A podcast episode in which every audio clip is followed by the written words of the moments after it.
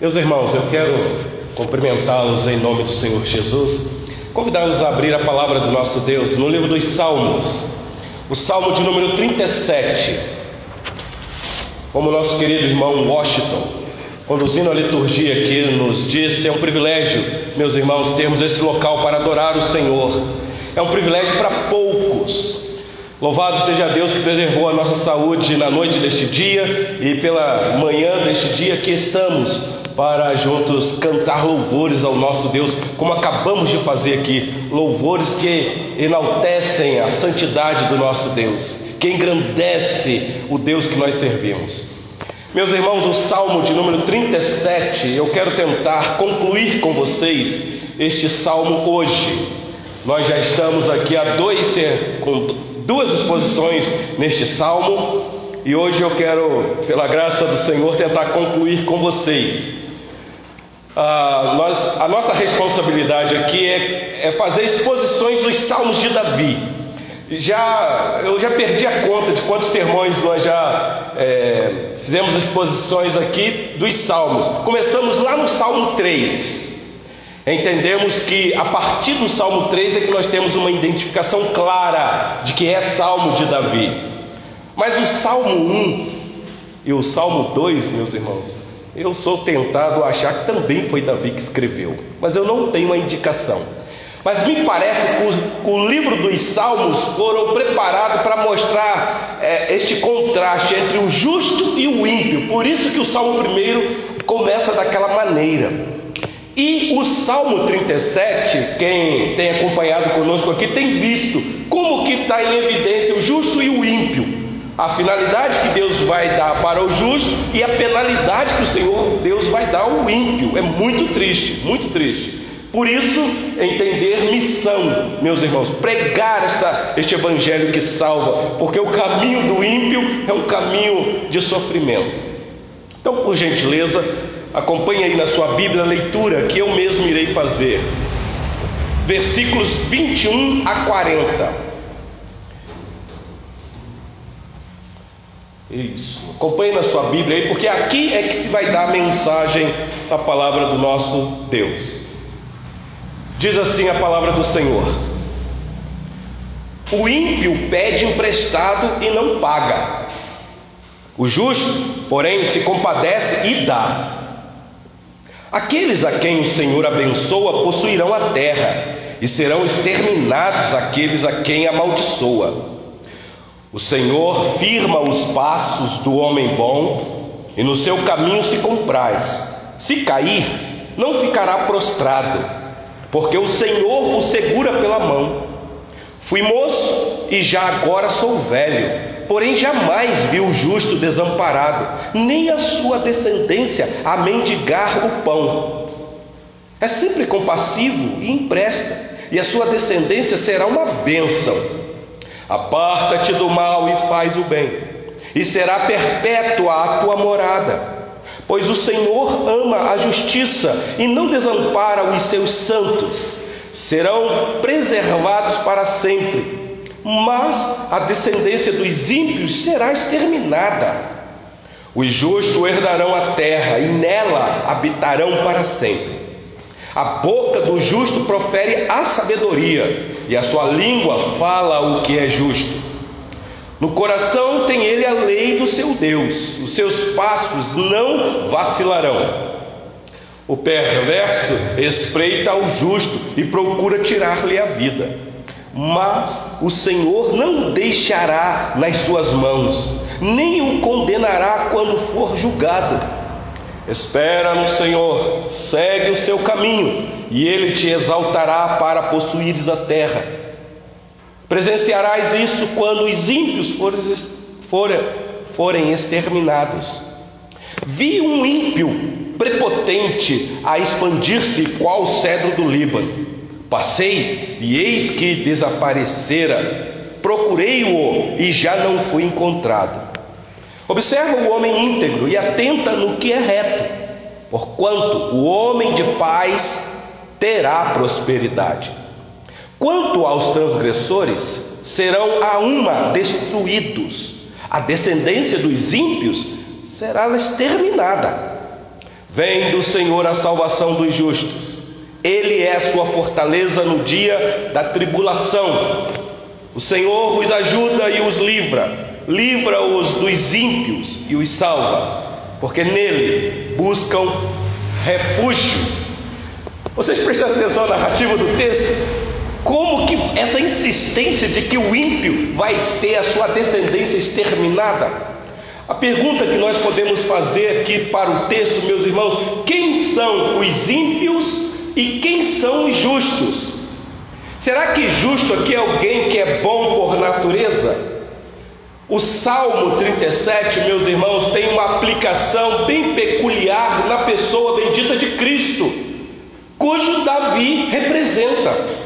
Nós temos feito as exposições dos Salmos de Davi dizendo que Davi é um tipo de Cristo. Então, o justo do Salmo 37 é Cristo, é Cristo.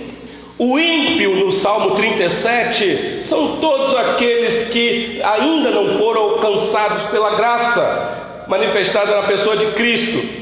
Então, se você nesta manhã foi enquadrado como justo aqui neste Salmo 37, lembra que essa justiça não é tua, é de Cristo, é de outro. Então, o justo aqui é a pessoa justificada, foi imputada a esta pessoa justiça de outro, alguém que realmente é para nós caminho de vida eterna. Pois bem, meus irmãos, o Salmo de número 37 vai nos exortar, ou já tem nos exortado, a confiar em Deus. Vocês viram aí que o versículo de número 3, olha aí na sua Bíblia, diz assim: confia no Senhor e faz o bem. Ou seja, não basta só confiar. Você pode dizer assim, pastor, eu confio, mas e qual tem sido a sua prática? Porque tem gente que confia no Senhor e pratica o que é mal. É uma contradição em termo, mas tem. Tem. Então, o salmo nos exorta a confiar em Deus. Só que é uma confiança, meus irmãos, em meio às injustiças neste mundo. Por isso é que nos chamam para fazer o bem, porque diante da injustiça eu sou chamado para poder revidar. A nossa natureza é assim. É, as crianças estão aqui hoje, nesta manhã, criança é desse jeito. Criança não gosta de levar desaforo para casa. Criança não gosta de perder, criança fica irritada quando ela sente que ela está para baixo. E a nossa natureza é assim. A gente tem aquele dito: eu não levo desaforo para casa. Mas você fazer o bem quando alguém está fazendo mal com você, meus irmãos, esse é o desafio. Por isso que o salmo aqui aplica-se à pessoa de Cristo, aquele que poderia ter revidado e não fez. Então o salmo nos exorta a confiar em Deus, mesmo diante das grandes evidências de desigualdades da vida. E pasmem vocês, meus irmãos, particularmente com relação à prosperidade dos ímpios. Por isso que no versículo 7, olha aí, ah, depois dele dizer que nós devemos descansar no Senhor e esperar nele, olha o que diz no finalzinho do versículo 7. Não te irrites por causa do homem que prospera em teu caminho por causa do que leva a cabo os seus maus desígnios. Deixa ir, abandona o furor, não te impacientes, certamente isso acabará mal. E olha o versículo 9: porque os malfeitores serão exterminados, mas os que esperam no Senhor possuirão a terra. Não sei se vocês perceberam, é sempre curioso, meus irmãos, que quando você estuda as Escrituras, você tem que pesquisar ou, ou, ou, fisgar os pontos importantes. Você vai ver várias vezes aparecendo a palavra assim: ah, Mas os que esperam no Senhor possuirão a terra. Que terra é essa? Então, olha só o versículo 9, no finalzinho: Mas os que esperam no Senhor possuirão a terra. Para o judeu, a terra prometida. Mas e para nós hoje? Que terra é essa? Se você ver o versículo 11, diz lá: mas os mansos herdarão a terra. Que terra é essa? Olha o versículo de número 22, olha aí. Aqueles a quem o Senhor abençoa possuirão a terra. Versículo 29. Os justos herdarão a terra e nela habitarão para sempre. Versículo 34. Espera no Senhor segue o seu caminho, e ele te exaltará para possuíres a terra. Que terra, meus irmãos? Então é óbvio que o salmo está apontando para uma realidade inigualável para o povo de Deus. Talvez mostrando que aqui neste mundo, nesta terra, você irá sofrer injustiças. Talvez não vai ter muita prosperidade mesmo. Mas existe uma promessa de uma terra Nesta não habita injustiça, justiça para sempre. Esta está prometida para você. Lá, prosperidade sem limite para você. Ruas de ouro, não haverá dor neste local, não haverá vírus da Covid-19, não haverá constrangimento, não haverá distanciamento social. Que terra é essa, meus irmãos? Então, olha que maravilha você ser chamado a, a confiar neste Deus. Então é por isso que o salmo nos chama confiança. E aqui, meus irmãos, como eu disse, é um contraste da vida piedosa do justo com a pecaminosidade do ímpio. Por isso é que não há associação do, do justo com o ímpio, não há comunhão da luz com as trevas. Por isso que o Salmo 1 diz que o justo não pode se sentar, andar e se deter no caminho dos pecadores, porque não há comunhão, não há, não há. Pois bem, eu tenho dito que neste salmo, alguns estudiosos dizem que este salmo é o salmo da providência divina, e é mesmo, meus irmãos.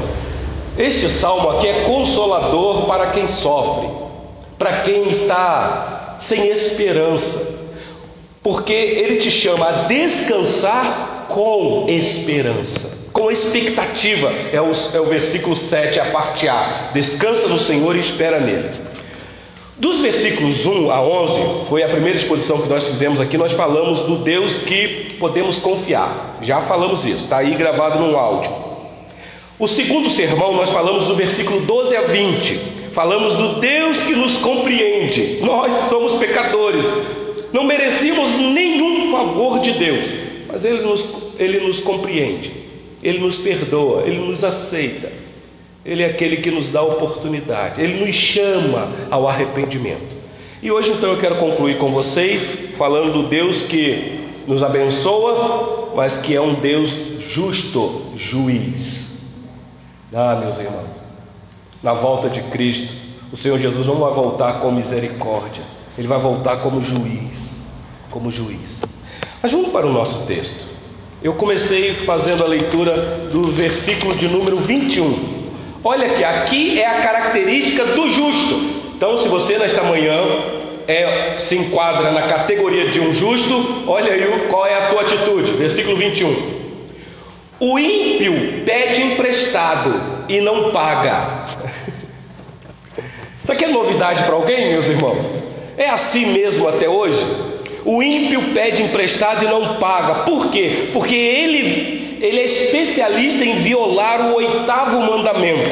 Nós que já fizemos as exposições dos dez mandamentos aqui, vocês devem lembrar qual é o oitavo. O oitavo é não roube nada de ninguém, não furte nada de ninguém. Se você comprar, você paga. Se você assumir um compromisso, você honra essa sua palavra. Então, o ímpio não, o ímpio não está nem aí. O ímpio, ele a, a, tendência natural dele, eu não estou generalizando, meus irmãos. O que eu estou falando aqui é a pessoa sem essa graça maravilhosa da parte de Deus. A tendência dele é esta: é quebrar a lei do Senhor, e especialmente aqui o oitavo mandamento. Em contraste, olha só o finalzinho do versículo 21. O justo, porém, se compadece e dá. Meu Deus. Eu falo, pera, pera lá, pastor. Se compadecer, tudo bem, mas dá-se. Puxa vida, pastor, eu sofri tanto para conquistar, eu sou a minha camisa para poder ter o que eu tenho, meu salário, pastor, eu cheguei no topo, não foi fácil. Por que, que agora eu tenho que. Quem é que te fez chegar no topo? Quem é que te dá saúde? Quem é que te dá vigor? Aliás, quem é que te dá a tua renda? De onde vem tudo isso, meus irmãos? Segundo Tiago, vem do, do alto, do Pai das luzes, é dele. Por isso é que para o justo, o justo não considera nada seu. Por isso é que aquela ação extraordinária do Espírito Santo, lá em Atos capítulo 2, aquele movimento extraordinário causava nos irmãos ato voluntário de contribuir. Ninguém precisava ficar fazendo pressão psicológica para poder ser contribuinte. As pessoas, lembra de Barnabé? Barnabé tinha duas propriedades. Nenhum dos apóstolos falaram: Barnabé, vende uma propriedade sua e dá para a igreja. Não, Barnabé que foi lá e decidiu fazer isso. É ato voluntário. Porque quem foi convencido sabe que ele não tem nada, tudo é de Deus. E ele coloca aquilo para o reino do Senhor Deus. E aí você deve lembrar de Ananias e Safira que vendo o benefício que Barnabé estava tendo, a, a popularidade de Barnabé no meio do povo, Ananias a filha falou assim: não, nós também queremos isso aí. E vocês lembram o que aconteceu? Pedro disse: Quem disse para vocês que Deus está precisando do dinheiro de vocês? Senhor Deus não precisa de dinheiro, porque Ele é dono do ouro e da prata, tudo é dele. E Ele conhece o coração de quem contribui, de quem dá, de quem se compadece. E aí caiu fulminado lá na minha safira. Pensa nisso, meus irmãos. Então o ponto aqui não é dar deliberadamente, sem critério. É você entender que você foi alcançado por uma graça, que tudo que você tem vem de Deus e vai para Ele. Então você se compadece e dá. Aliás, foi o apóstolo Paulo que disse aos Coríntios, dizendo: Olha, lembremos das palavras do nosso Salvador, mas bem-aventurado é dar do que receber. Isso é Paulo falando para a igreja de Corinto. Então, o ímpio é o contrário. O ímpio, ele pede emprestado e dá calote, e dá calote. Mas olha comigo aí, meus irmãos, os versículos 22 a 24. Acompanhe aí na sua Bíblia. Aqueles a quem o Senhor abençoa possuirão a terra, e serão exterminados aqueles a quem amaldiçoa. O Senhor firma os passos do homem bom, e no seu caminho se compraz. Se cair, não ficará prostrado, porque o Senhor o segura pela mão. Meus irmãos, vocês prestaram atenção aqui, a segurança dos justos. A nossa segurança não está na nossa condição financeira, na, na, nossa saúde estrondorosa, na nossa residência, no nosso carro. A nossa segurança está no Senhor. É o próprio Deus que nos impede de ir embora, de abandonar a fé. Eu não sei se já aconteceu isso com vocês. Às vezes as injustiças, de repente você fala assim: ah, não sei se vale a pena ficar servindo a Deus, não. Porque quanto mais eu me consagro, Quanto mais eu, eu tento me dedicar, é só aflição, é só tribulação. Pois é, quem é justo de verdade, tenta ir embora para ver se você consegue. Porque nós temos uma promessa de uma mão invisível, poderosa que nos segura. Por isso é que tem um louvor aí que pode cantar, não tem problema nenhum nele. Mas a teologia já é um pouquinho atrapalhada. É, segura na mão de Deus e vá. Eu entendo quando você canta isso. Mas eu prefiro o hino do nosso cenário, falando para o Senhor: com tua mão segura bem a minha, porque tão fraco sou. E é exatamente isso que a palavra do Senhor nesta manhã nos alerta, meus irmãos: se cair, não ficará prostrado então não é para cair. Aquele que está de pé, cuide-se para que não caia, mas saiba que você tem um Deus Todo-Poderoso, que se você cair, tem uma promessa de que Ele não vai deixar você prostrado. Ele vai te levantar, Ele vai te erguer, porque o Senhor o segura pela mão. Finalzinho do versículo 24. Que coisa maravilhosa ouvir isso, mesmo. É igual uma criança que está do lado do pai e está lá, o pai está atento, de repente essa criança dá um desequilíbrio e o pai vai lá e segura pela mão. Porque se o pai não o fizer, a criança cai. E é interessante que a criança tem confiança na mão do pai ou da mãe.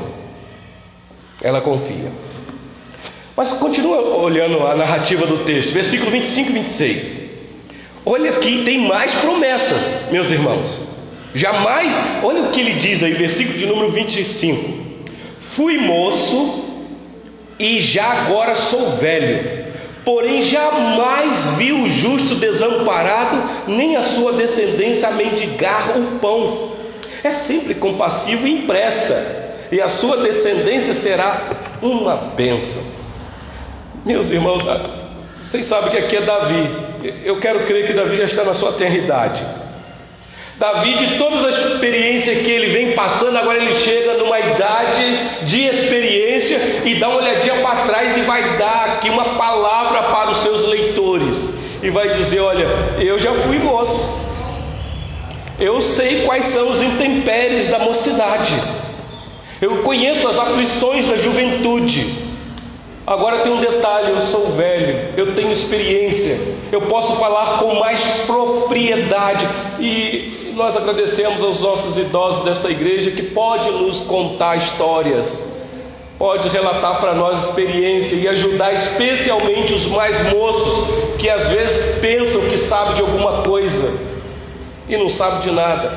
Por isso Davi dizendo: "Olha, eu vou dizer uma coisa para vocês, eu nunca vi um justo desamparado. Ele está falando da experiência dele. Quantas meus irmãos, vocês lembram que Davi, quando era jovem, antes de ser rei, lá naquela montanha cuidando de ovelhas, o que é que aconteceu? De repente, duas feras vieram para atacar as ovelhinhas. E segundo o relato do próprio Davi, ele enfrentou aquelas feras e subjugou tanto o urso quanto o leão. Mas quando ele escreve o Salmo 124, ele vai dizer assim: se não fosse o Senhor que estivesse ao nosso lado, Israel que o diga. Quantas experiências de Davi, quando jovem, aquela pedrinha que ele atirou na testa de Golias e derrubou o gigante. Experiência. O Senhor não desamparou a nação. Quantas investidas de Saul em cima de Davi e não desamparou mas, meus irmãos, o salmo aqui aponta para Cristo, que aparentemente, quem olha para a história do Cristo crucificado, se você estivesse ali, você ia dizer: é um fracassado, está desamparado pelo pai dele. Aliás, foi ele mesmo que gritou: Deus meu, Deus meu, por que me desamparaste? E hoje, conhecendo a história da redenção completa, você sabe que Deus, o Pai, não desamparou o seu filho tirou com mão forte daquela tumba fria e o fez assentar nas regiões das alturas, dando-lhe toda a autoridade no céu e na terra. Já fui moço e agora sou velho, porém jamais vi um justo desamparado, nem a sua descendência a mendigar o pão. Então você pega esta promessa aqui como promessa espiritual para a sua vida. Aqui é colar o Senhor Deus pode permitir que você viva uma vida folgada neste mundo. Mas, meus irmãos, nós conhecemos relatos de irmãos nesta terra que sofreram e sofreram muito. Então, que promessa é essa aqui que Deus não desampara? Meus irmãos, há uma promessa escatológica de habitação de uma terra que será é, estabelecida na volta de Cristo. Então, olhe para frente. Então, Davi, com base na sua longa experiência, pode oferecer aqui a sua observação pessoal de que no final o justo é abençoado pelo Senhor. Vocês devem lembrar do Salmo 73, quando aquele rei, olhando as circunstâncias, Deus deu para ele uma visão da, da, do final da vida do ímpio. Ele falou: Ei, então eu não quero isso não. Vocês devem lembrar de Jó. Jó sofreu lascado mas Jó para nós retrata, meus irmãos, a vida final do justo, que Deus abençoa e multiplica a bênção na vida do seu servo. Volta os seus olhos aí, por gentileza, para os versículos 27 a 29. Diz assim a palavra do Senhor: Aparta-te do mal e faz o bem. Vocês perceberam aqui? É, é você apartar do mal, mas não só isso mas é praticar o que é bom. E o que é bom meus irmãos, é a justiça proveniente de Cristo. Pois o Senhor ama a justiça e não desampara os seus santos. Serão preservados para sempre, mas a descendência dos ímpios será exterminada. Os justos herdarão a terra e nela habitarão para sempre. Por isso, meus irmãos, que nós somos chamados a sofrer nesse mundo. O Senhor Jesus deixou isso bem claro: no mundo vocês terão aflições, mas não desanimem, eu venci. Vocês poderão agora oferecer a outra face quando alguém vier subjugar vocês. Não queiram fazer justiça com as próprias mãos. Vocês lembram de Davi? Davi poderia ter acabado com Saul naquela caverna. Ele não quis. Ele falou assim: ai de mim tocar no ungido do Senhor. O Senhor é que vai tratar com ele. Sabe por quê, meus irmãos? Quem persegue o servo do Senhor persegue o próprio Deus. O próprio Deus. Vocês devem lembrar de Saulo. Saulo, Saulo, por que me persegue, Saulo? Quem és tu, Senhor? Eu sou Jesus. Mas Saulo perseguia a igreja. Então não revide. Aliás, foi o próprio Paulo que disse aos romanos: se o teu inimigo tiver fome, dá-lhe de comer, comida boa. Faça o que é o bem para ele. E nesta, nesta época é tão difícil, meus irmãos, alguém pisar no nosso calo e a gente não tão ruim. Se alguém apunhalar a gente pelas costas, a nossa natureza adâmica ainda ruge dentro de nós.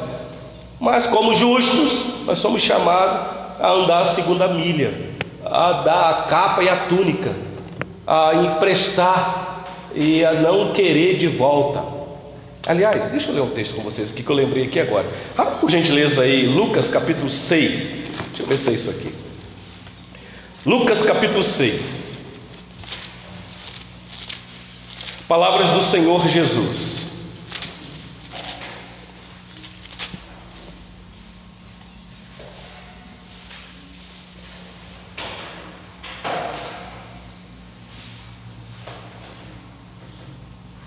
É isso mesmo.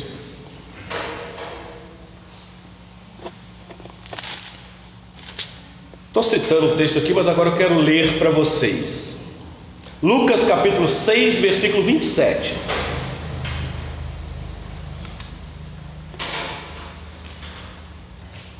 Diz assim a palavra do Senhor: Digo-vos, porém, a vós outros que me ouvis, amai os vossos inimigos, fazei o bem aos que vos odeiam, bendizei aos que vos maldizem, orai pelos que vos caluniam. Ao que te bate numa face, oferece-lhe também a outra, e ao que tirar a tua capa, deixa-o levar também a túnica. Dá a todo que te pede, e se alguém levar o que é teu, não entres em demanda. Isso daqui é, é mais ou menos assim: sofra a injustiça, sofra o dano. Paulo entendeu isso daqui. Versículo 31. Como quereis que os homens vos façam, assim fazei-o vós também a eles. Versículo 32. Se amais os que vos amam, qual é a vossa recompensa? Porque até os pecadores amam aos que os amam. Se fizerdes o bem aos que vos fazem o bem, qual é a vossa recompensa? Até os pecadores fazem isso. E se emprestais àqueles de quem esperais receber, qual é a vossa recompensa? Também os pecadores emprestam aos pecadores para receberem outro tanto. Amai, porém, os vossos inimigos, fazei o bem e emprestai, sem esperar nenhuma paga. Meu Deus, será grande o vosso galardão, e sereis filho do Altíssimo pois ele é benigno até para com os ingratos e maus. Sede misericordiosos, como também é misericordioso o vosso Pai. Meus irmãos, a gente lê um negócio desse daqui e faz: o que, que é isso? Se alguém me convidasse para aceitar Jesus com esses critérios aqui, eu teria pensado direitinho. Espera lá, eu vou ser um cristão com estas características? Problema é que as pessoas nos enganam. Não, venha para Jesus e tudo vai dar certinho na sua vida. Se você é feio, você vai ficar bonito. Se você é pobre, você vai ficar rico e por aí vai. Mas quando você lê isso daqui, você fala, hum, não, isso aí pula. Isso aí não é para mim, não, isso aí é para o outro. Então está aqui, meus irmãos. Por isso que o Salmo 37 tem esta tônica. Vamos lá para a gente caminhar para. Vai ser uma narrativa rápida aqui. Volta para o Salmo 37. Olha o versículo 30 a 31. Aqui, meus irmãos, é a fonte de justiça e o amor pela lei de Deus. Olha esta narrativa. Versículo 30 do Salmo 37. A boca do justo profere a sabedoria, e a sua língua fala o que é justo. No coração tem ele a lei do seu Deus, os seus passos não vacilarão. Prestar atenção?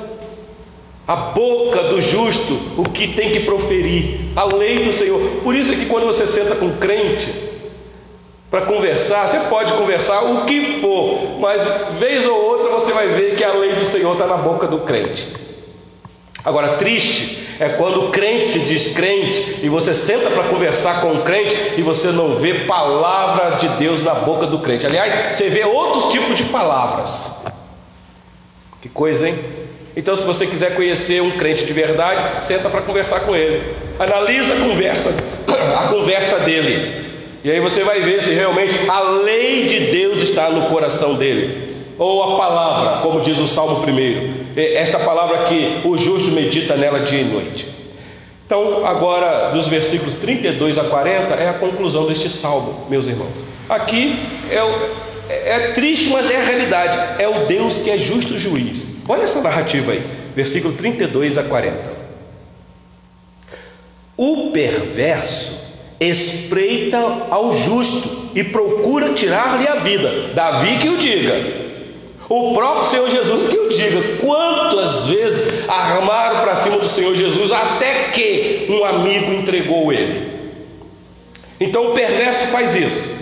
Versículo 33. Mas o Senhor não o deixará nas suas mãos, nem o condenará quando for julgado por isso que no versículo 34 o salmista diz: Espera no Senhor, segue o seu caminho, e ele te exaltará para possuires a terra. Presenciarás isso quando os ímpios forem exterminados. Então é promessa, meus irmãos, de juízo. Aí agora vem esta narrativa assim, ó. Olha o versículo 35.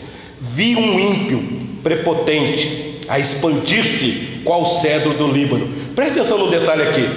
É porque a gente não entende direito, porque cedro do Líbano a gente não conhece. É, o máximo que a gente conhece aí, a árvore bonita na nossa região aqui é o ipê, que dá as flores igual está na época. Não sei se você já viu um cedro na sua frente.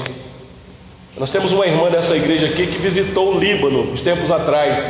E ela mandou um vídeo de lá para nós, a nossa querida irmã Denise e mostrando, pastor, olha aqui os cedros, as árvores, né, frondosas, os cedros do Líbano, coisa maravilhosa. Eu assistindo pelo vídeo. É resistente, algo que mostra vigor. Olha só o que o salmista está dizendo aqui, ó. Vi um ímpio prepotente a expandir-se qual cedro do Líbano os especialistas dizem que o cedro, ele, a árvorezinha é, nasce pequenininha, porque a raiz primeiro ela nasce para baixo, ela vai se, se firmar a raiz frondosa. Depois que a árvore, quando você vê um, um cedro bem é, criado, você pode crer que aquela raiz é profunda demais, dificilmente ela é tombada. Então está dizendo, eu vi um ímpio prepotente, igual um cedro que é bem firme. Mas olha o versículo 36. Passei e eis que desaparecera. Procurei-o e já não fui encontrado. Por quê, meus irmãos? Porque é o Senhor Deus que vai exterminar, ainda que seja vigor ou cedro. Vocês lembram do Salmo 1? A diferença do justo? Como que o justo é? O justo é como a árvore plantada. Aliás, deixa eu ler isso para vocês. Salmo 1, olha aí. Salmo 1, versículo 5, se eu não me engano. Não, versículo 3. Está falando do justo. Ele é como árvore plantada junto à corrente de águas, que no devido tempo dá o seu fruto e cuja folhagem não murcha, e tudo quanto ele faz será bem sucedido. Este é o contraste do justo. O ímpio, ainda que possa parecer um cedro, vai ser tombado. Agora, o justo, ele é uma árvore, pode ser uma árvorezinha simples, mas plantado junto à corrente de águas. Vai dar fruto, e fruto aqui, meus irmãos, é fruto do Espírito, fruto do Espírito Santo. Então vamos lá para a gente concluir, versículo 37 a 40. Observa, voltando para o Salmo 37. Observa o homem íntegro e atenta no que é reto, porquanto o homem de paz terá prosperidade. Quanto aos transgressores, serão a uma destruídos. A, descendência dos ímpios será exterminada. Vem do Senhor a salvação dos justos. Ele é a sua fortaleza no dia da tribulação. O Senhor os ajuda e os livra. Livra-os dos ímpios e os salva, porque nele buscam refúgio. Meu Deus. Ó oh Deus, Tu és o meu Deus forte, como acabamos de cantar aqui. Eu te busco ansiosamente, meus irmãos. Uma ansiedade que você pode viver todo dia é buscar o Senhor enquanto se pode achar, porque Ele é o teu alto refúgio refúgio na hora das aflições. Que coisa maravilhosa sabermos disso, que nós estamos soltos neste mundo. Meus irmãos, quais são as lições deste salmo para nós? Como é que está o teu coração nesta manhã? Querido Washington, a gente estava conversando ali sobre a nova cepa que está vindo aí lá da Europa. Que não está poupando nem quem já foi vacinado. Porque nós estamos começando a pegar é, confiança, a, a, a, vacinação em massa, então a gente vai ficando um pouquinho mais. Mas, meus irmãos, vacina ou sem vacina, nós servimos um Deus Todo-Poderoso. O que controla o mundo não são as vacinas para combater a Covid-19. As vacinas são eficazes, têm a sua finalidade, têm a mão de Deus. Mas, meus irmãos, o nosso socorro está no Senhor. Está no Senhor. Não vamos ser imprudentes, mas vamos confiar no Senhor. Vamos buscá-lo. No domingo pela manhã, como esse aqui, é um privilégio, meus irmãos, termos uma reunião para ouvir a Santa Lei para ouvir da parte do Senhor, para cantar junto em congregação, receber oração. Que coisa maravilhosa! Me parece que estes últimos tempos está havendo um esfriamento. Me parece que as pessoas não estão tendo mais vigor, gosto em buscar o Senhor enquanto se pode achar. Meus irmãos, nós ficamos um tempo sem congregar. Então era para quando voltar dizer: Eu não vou perder mais nenhum culto porque isso aqui é um ensaio, um ensejo do que me aguarda naquela região que está preparada. A terra, porque é lá que vai habitar os mansos. Deus nos ajude, meus irmãos, a ter esperança no porvir, porque esse Deus, justo juiz, vai voltar para julgar esse mundo perverso. lembre-se que os ímpios serão exterminados, e não somente eles, mas toda a sua descendência. Então, qual é a missão nossa nesse mundo enquanto Jesus não volta? Pregue a palavra, anuncie a boa nova. Porque às vezes você pode pensar assim, pastor, mas eu tenho um familiar que é ímpio. E o Senhor está dizendo aí que Deus vai exterminar o ímpio. Então Deus vai exterminar o meu familiar. Pregue a palavra para ele. Anuncie a salvação em Cristo Jesus. E deixa que o Espírito Santo faz a obra. Faça isso com um amigo de serviço. Faça isso com quem Deus te der oportunidade. As crianças que estão aqui podem falar de Jesus para um amiguinho. Anuncie o caminho da salvação, porque esse é o justo do Salmo 37. Vamos orar, meus irmãos, nesse momento?